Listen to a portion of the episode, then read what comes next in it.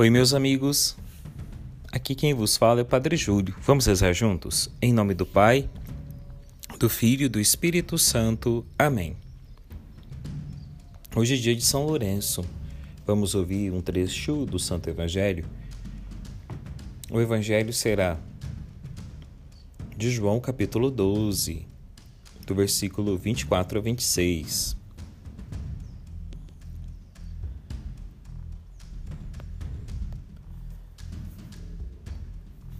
Naquele tempo, disse Jesus a seus discípulos: Em verdade, em verdade vos digo: se o grão de trigo lançado à terra não morrer, fica ele só, mas se morrer, dá muito fruto. Quem ama sua vida, perdê-la-á, e quem despreza sua vida neste mundo, conservá-la-á para a vida eterna.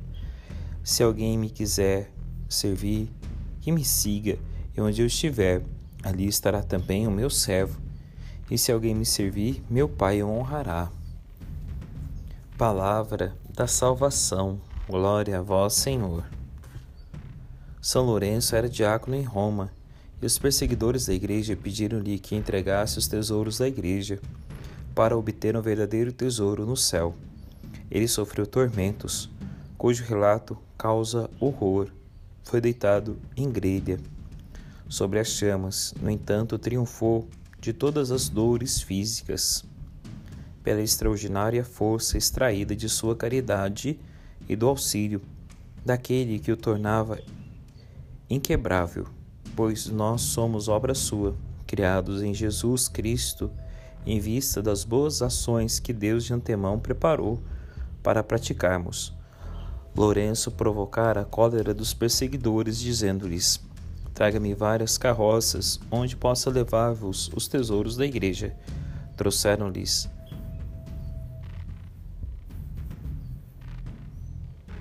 Ele encheu de pobres, enviou-lhes, dizendo: Eis os tesouros da igreja. Nada mais verdadeiro, meus irmãos, é nas necessidades dos pobres que está a riqueza de cristãos, se compreendermos bem como fazer frutificar o que possuímos. Há sempre pobres entre nós. Se lhes confiarmos os nossos tesouros, não os perderemos. Que São Lourenço interceda por nós, nos ajudando a compreendermos que o cristianismo é partilha. Pai nosso que estais no céu, santificado seja o vosso nome. Venha a nós o vosso reino, seja feita a vossa vontade, assim na terra como no céu. O pão nosso de cada dia nos dai hoje, perdoai as nossas ofensas, assim como nós perdoamos a quem nos tem ofendido. E não nos deixeis cair em tentação, mas livrai-nos do mal. Amém.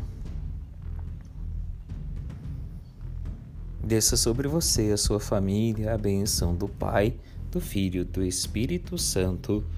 Amém. Parabéns a você que completa mais um ano de vida. Muito obrigado a você por nos ajudar a evangelizar. Estamos vivendo a Semana da Família. A minha bênção a todas as famílias da nossa cidade.